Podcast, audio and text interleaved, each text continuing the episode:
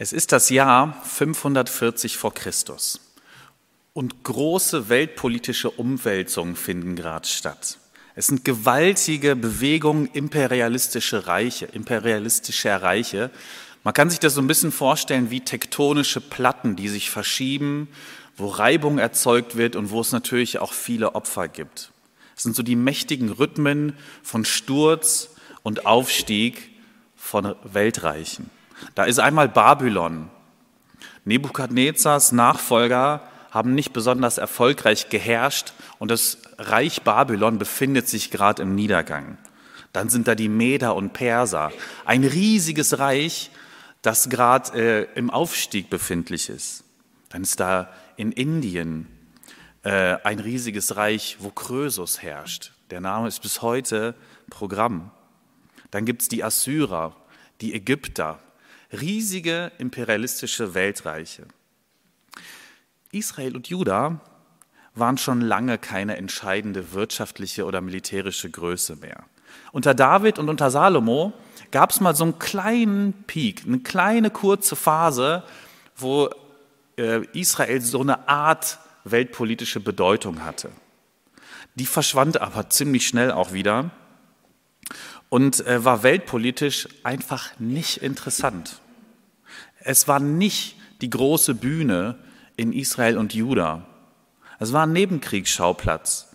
Wenn ihr jetzt ein Schachbrett vor Augen habt, ich spiele zurzeit viel Schach, und wenn ihr so ein Schachbrett vor Augen habt, dann ist das wie so ein Bauer, der irgendwo am Rand steht. Es ist, den kannst du nehmen, kannst du auch nicht nehmen, kommt ganz drauf an, ist nicht kriegsentscheidend, ist nicht spielentscheidend. Ähm, und Israel war oft sowas wie ein Bauernopfer. Manchmal tut man als Theologe oder vielleicht auch als christlicher Gläubiger oder als christlicher Forscher so, als wäre genau da das Zentrum des ganzen Interesses. War es aber nicht. Da lag für die wirklich großen Player damals nicht der Fokus drauf. Sowas wie da in Israel und Juda passiert ist, ist tausendfach in der Geschichte passiert. Es war ein Spielball der Mächte. Juda und Israel waren nicht stark und es war auch nicht entscheidend. Aber es lag eben an so einem Ort, wo man unter die Räder gerät. Wenn man nochmal das Bild von den tektonischen Platten nimmt, war es eben genau an so einem Rand von einer Platte. Und wenn da Reibung erzeugt wird, ähm, dann tut es da besonders weh. Aber das ist genau der Grund, warum Gott dieses Volk so interessant findet warum es für uns als Gläubige so wichtig ist, was da passiert. Gott sucht sich eben genau dieses Volk aus, das ein Bauernopfer ist und das unter die Räder gerät. Wir sagen das ja ganz oft hier in Predigten und in Gottesdiensten und in unserem Glauben, ähm, dass Gott ein Gott der Schwachen ist, dass Gott sich auf die Seite der Leidenden schlägt. Und wir sagen das so oft und haben es vielleicht schon so oft gehört, dass wir das Besondere daran und das wahnsinnig Schöne und das Revolutionäre gar nicht mehr hören können. Aber Gott ist eben ein Gott, der sich, unser Gott ist ein Gott, der sich neben die Traurigen setzt, der leidet, der sich sogar an ein Kreuz schlagen lässt, der sich ein Volk wie Israel aussucht. Und das ist so besonders und so schön, das darf einfach nicht selbstverständlich für uns werden. Gott hat sich noch ein paar Jahrhunderte vorher auf die Seite der Sklaven in Ägypten geschlagen. Und ich lese euch jetzt einen Text gleich vor, ähm, wo Gott nochmal neu ansetzt. Ein paar hundert Jahre später, 540 vor Christus ungefähr, wo es nochmal um eine Befreiung aus der Gefangenschaft geht, wo es nochmal um einen Weg durch die Wüste geht und nochmal ein Gott, der Mitleid mit seinem Volk hat und es führt. Ich lese euch den Text immer abschnittweise weiter vor und erkläre währenddessen, was da so passiert.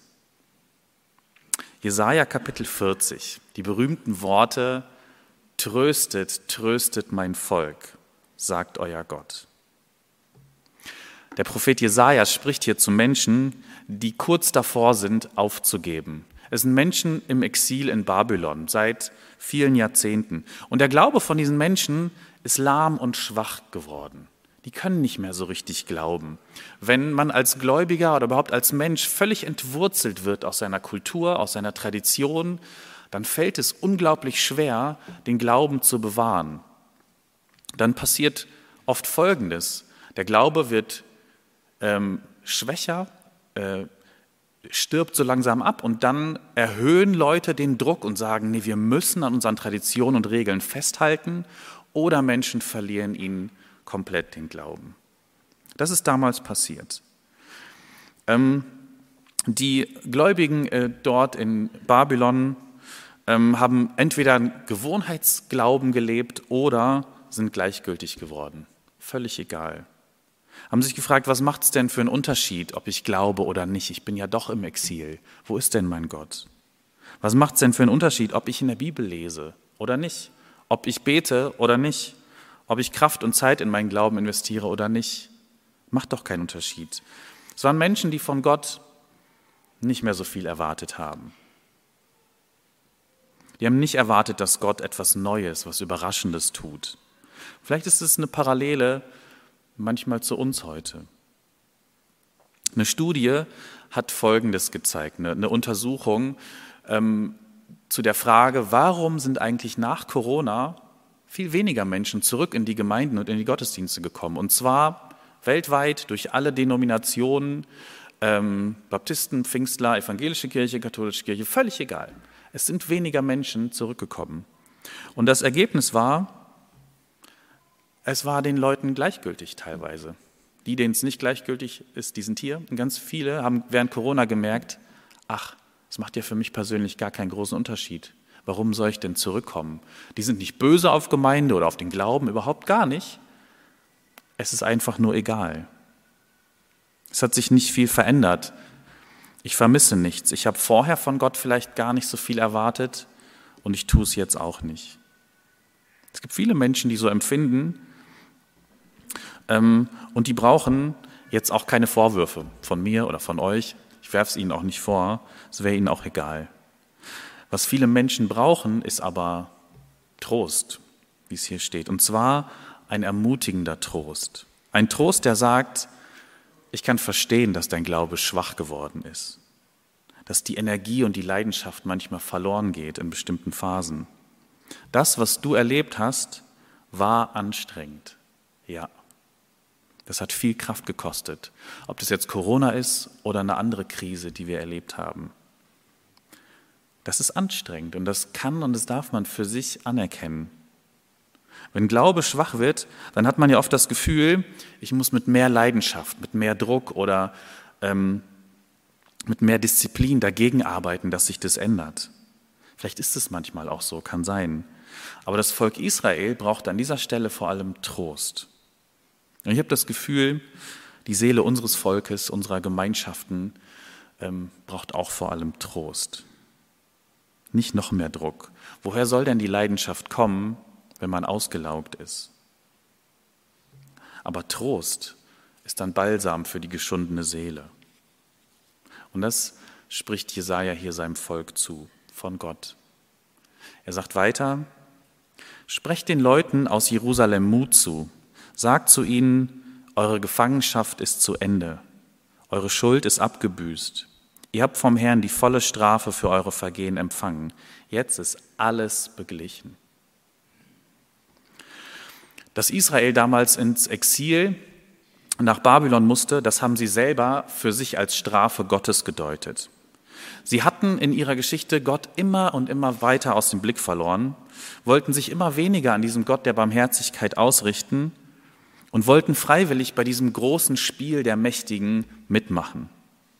Und die Folge, und das haben andere Propheten vorhergesagt, die Folge war, dass Gott sie eben unter genau diese Räder der Weltpolitik hat kommen lassen. Es ist genau das passiert, was vorhergesagt wurde. Und vieles von dem, was damals passiert ist, war selbst verschuldet. Und es hat, äh, das haben die für sich auch genauso anerkannt. Da sind wir zum Teil selbst dran schuld. Jetzt sagt der Prophet aber dem Volk, Gott fängt ganz neu mit euch an. Die alte Schuld ist komplett vergeben. Na klar werden wir schuldig. Manchmal sind Krisen selbst verschuldet. Längst nicht immer, aber manchmal eben schon. Manchmal werden wir auch schuldig, weil wir in einer Krise schlechte Entscheidungen treffen, uns verkehrt verhalten, Menschen verletzen. Das passiert. Und Gott sagt aber, jetzt ist es gut. Ich vergebe euch. Ich fange mit euch ganz von vorne an. Wir sind oft härter zu uns selbst, als Gott es ist. Und das verhindert manchmal einen Neuanfang. Und deshalb sagt Gott hier, eure Schuld ist wirklich komplett vergeben. Glaubt es mir. Ihr habt mehr als genug gelitten. Bestraft euch selbst nicht härter, als ich es tue.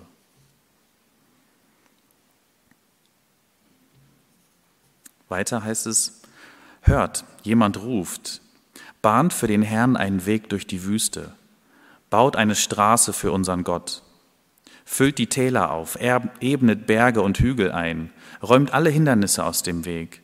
Der Herr wird kommen in seiner ganzen Herrlichkeit, und alle Menschen werden es sehen.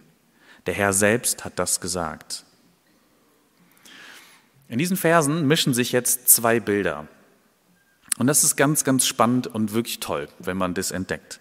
Das erste Bild, das hier benutzt wird, ist ein Bild, das vielleicht wie kein anderes die machtpolitischen Ansprüche Babylons symbolisiert hat. Das hat damals jeder sofort verstanden. Und zwar ist das die Prozessionsstraße Babylons. Ich glaube, ich habe das hier als, als Bild, als Zeichnung zwar. Ähm, das ist die Prozessionsstraße in Babylon. Das ist ein Weg, der mitten durch die Stadt führt äh, auf den Tempel zu, wo dann immer der König eingeritten ist mit dem ganzen Heer nach einem erfolgreichen äh, Siegeszug, Kriegszug und die Gefangenen mitgeführt hat. Und alle konnten das sehen. Hier wurde dann auch zum Beispiel das Frühjahrsfest gefeiert, wo ähm, der König sich immer wieder präsentiert hat. Ähm, hier wird ein Weg beschrieben, auf dem ein Herrscher mit seiner Herrlichkeit entlangzieht ähm, alle stehen am Rand und können das sehen.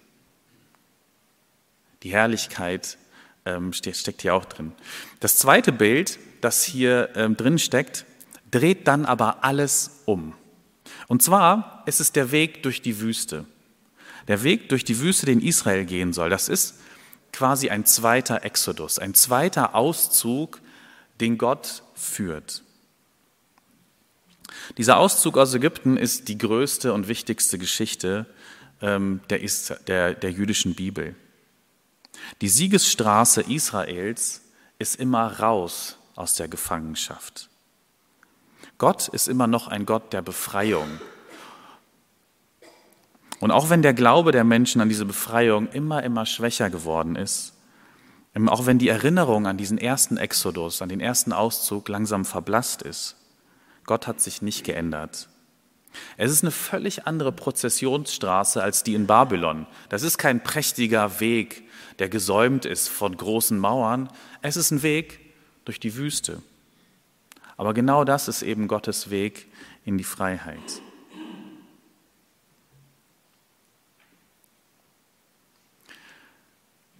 Es geht weiter in Vers 6. Ich hörte eine Stimme sagen, rede zu deinem Volk. Was soll ich denn sagen? fragte ich. Alle Menschen sind vergänglich wie das Gras. Auch wenn sie noch so gerecht und treu sind, es ergeht ihnen nicht anders als den Blumen auf der Wiese.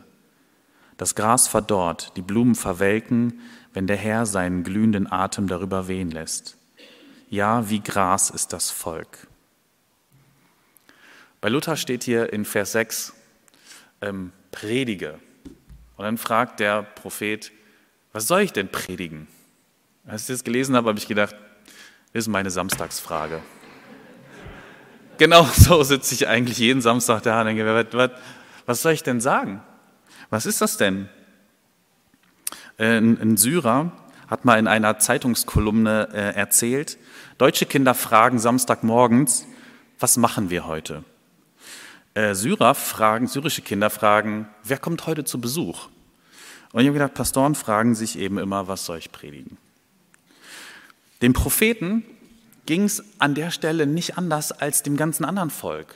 Er sagt, ich, mein Glaube ist genauso schwach. Ich weiß doch gar nicht, was ich den Leuten geben soll. Ich habe gar nicht viel mehr oder überhaupt nicht mehr als die anderen. Es ist nicht der Prophet mit einer unerschütterlichen Hoffnung, der einen starken Glauben hat und der vorangeht. Davon ist beim Propheten selber gar nicht so viel übrig geblieben. Der Prophet braucht ganz dringend ein Wort von außen. Alles hängt daran, dass Gott jetzt ein Wort spricht, dass Gott in die Situation reinkommt, dass Gott auch diesen Prediger, den Propheten, erfüllt. Ansonsten, sagt er, sind wir wie Gras. das verwelkt. Der Prophet und das ganze Volk versinken im Nichts ohne ein Wort Gottes. Das ist wie bei der Schöpfung, ganz am Anfang, im ersten Kapitel der Bibel, dass Gott ein Wort von außen spricht und aus dem Nichts entsteht etwas. Übrigens kommt die erste Schöpfungserzählung genau aus dieser Zeit im babylonischen Exil.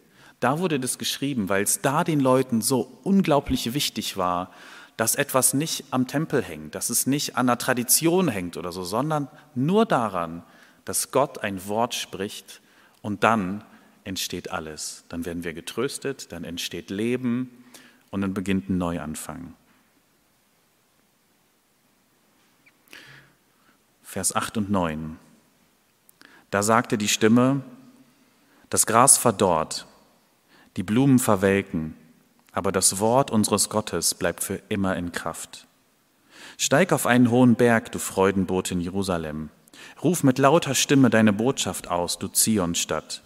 Tu es unbesorgt, hab keine Angst. Sag den Städten Judas, euer Gott kommt. Hier wird zugestimmt, ja, das Gras verwelkt irgendwann, Blumen werden alt und gehen ein. Ja, unsere Kraft als Menschen, die kommt und die geht immer wieder. Mal sind wir energiegeladen und mal sind wir auch komplett ausgelaugt. Mal ist unser Glaube kräftig und stark und mal ist unser Glaube schwach und blass. Aber das Entscheidende bleibt Gott. Das Entscheidende ist sein Wort, das er spricht und das bleibt stark und kräftig. Und es ist sein Wort, das Leben schafft und das uns tröstet, das gegen jeden Tod und gegen jede Vernichtung anspricht. Ihr seht Gott vielleicht noch nicht, aber er kommt. Ich habe schon gesagt, ein Teil der Israeliten war im Exil. Das bedeutet natürlich, dass ein großer Teil auch in Jerusalem und in Israel zurückgeblieben ist. Über die in, äh, im Exil haben wir schon gesprochen. Da ist der Glaube mit der Zeit schwächer geworden. Den Leuten in Jerusalem ging es aber ganz ähnlich. Die waren genauso hoffnungslos. Ihr Glaube und ihre religiöse Identität hingen daran, dass es Jerusalem gibt, dass es Stadtmauern gibt, dass es den Tempel gibt, dass Gott dadurch zeigt, dass er bei seinem Volk ist. Aber Jerusalem war kaputt, die Mauern waren zerstört und der Tempel auch. Natürlich haben die Leute die Kraft Gottes in Frage gestellt. Das tun wir ja auch, wenn wir das Gefühl haben, von Gott im Stich gelassen zu werden dann fragen wir natürlich sofort, wieso? Wo ist Gott? Ist er denn nicht stark genug? Hier in Jerusalem sollen sich jetzt alle darauf einstellen und es hören, Gott kommt aber. Ja, es ist gerade schlimm, aber Gott kommt zurück. Er kommt auf einer Siegesstraße durch die Wüste zurück nach Zion, nach Jerusalem und bald werden alle es sehen, wie auf so einer Prozessionsstraße. Ich lese die letzten beiden Verse. Der Herr, der mächtige Gott, kommt als Sieger und herrscht mit starker Hand. Die Siegesbeute, sein Volk, das er befreit hat, zieht vor ihm her.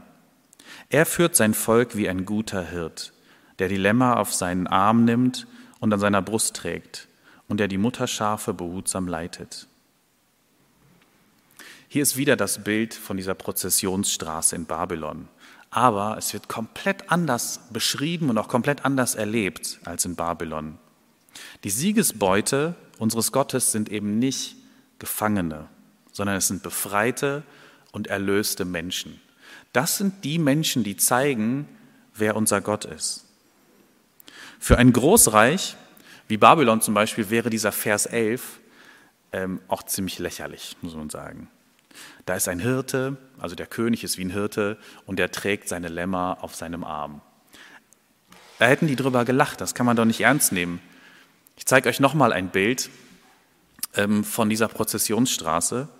Übrigens äh, auch eine Empfehlung, wenn ihr mal in Berlin seid, dann geht ins Pergamon-Museum. Im Pergamon-Museum ist diese Prozessionsstraße aus Babylon original, die Originalsteine sind, äh, wie, wie sie erhalten waren, dort ausgestellt. Und diese Prozessionsstraße ist nachgebaut worden. Da kann man durchgehen, auf das Ishtar-Tor gucken.